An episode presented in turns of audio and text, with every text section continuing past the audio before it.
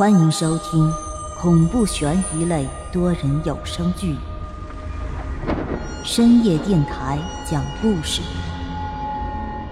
作者木冬，演播万花昆声团队，精彩马上开始。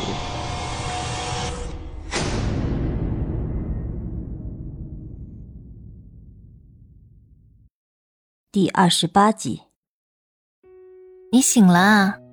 我回头看去，便见到王倩系着围裙站在我的身后。此时她的脸色已经红润了不少，看来昨天晚上的药应该是起了些作用。说实话，我这个人并不贪心，就这一刻便是我梦中的生活：一日三餐，晨暮日常，良辰美景，娶她为妻。可是，就目前的情况而言，这一切的一切都实在太过于遥远。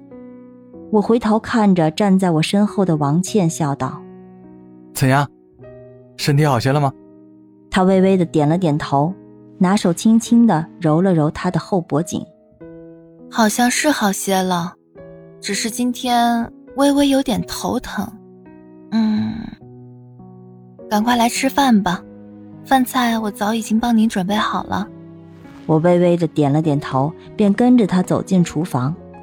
这种老式的格局厨房设计的非常小，所以我们吃饭便只好在茶几上吃了。三菜一汤，有肉有素，还挺营养。王倩给我盛了一碗排骨汤，递给了我，笑道：“你什么时候养了只猫？怎么都没有向我提起过？”我苦笑着摇了摇头，说道。前几天回家的时候，这猫便跟着我回来了。我看着它也有眼缘，便直接留下来了。在吃饭的时候，我的手机便突然又响了起来。我当时心中便是一惊，今天的故事怎么来的这么早吗？我放下碗筷，拿起手机，却发现是我们组长的电话。我赶忙接起了电话。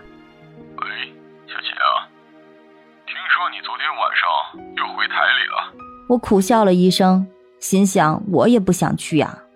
哎，小谢啊，你那两天去接受调查了，所以我就没有来得及通知你，你的节目已经暂停更新了。暂停更新了？为什么？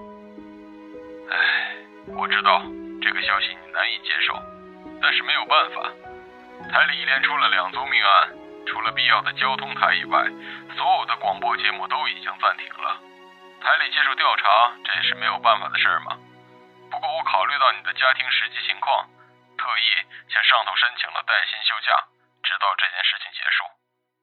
这件事什么时候能过去？情况不好说。不过警方那边的案子已经有了初步的眉目了。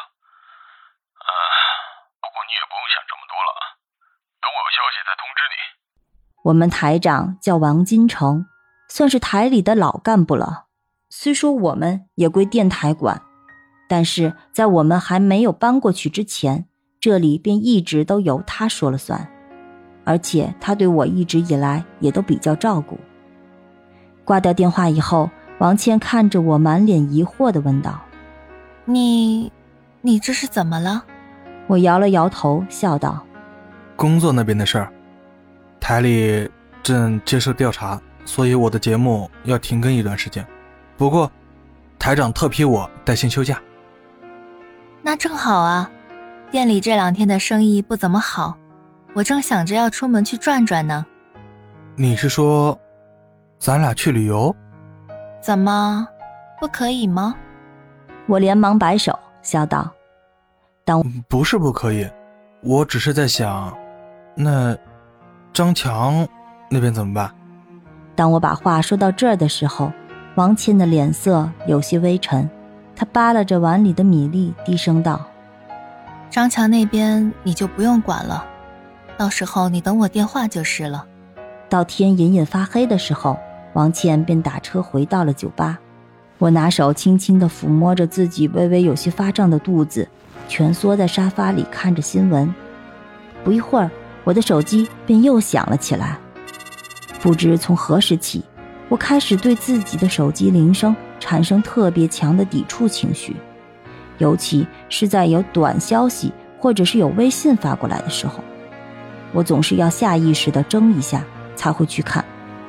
久而久之，便养成了我永远静音的习惯。不过这也是后话了。我拿起手机凑到了耳边，电话里便突然出现了一个极其熟悉的声音。你故事果然没有让我失望。说实话，我当他守在手机旁，还以为你你是李白吧？怎么有必要这么生分吗？我苦笑着摇了摇头，说道。咱俩不属于同一个世界的人，所以还是保持距离比较好。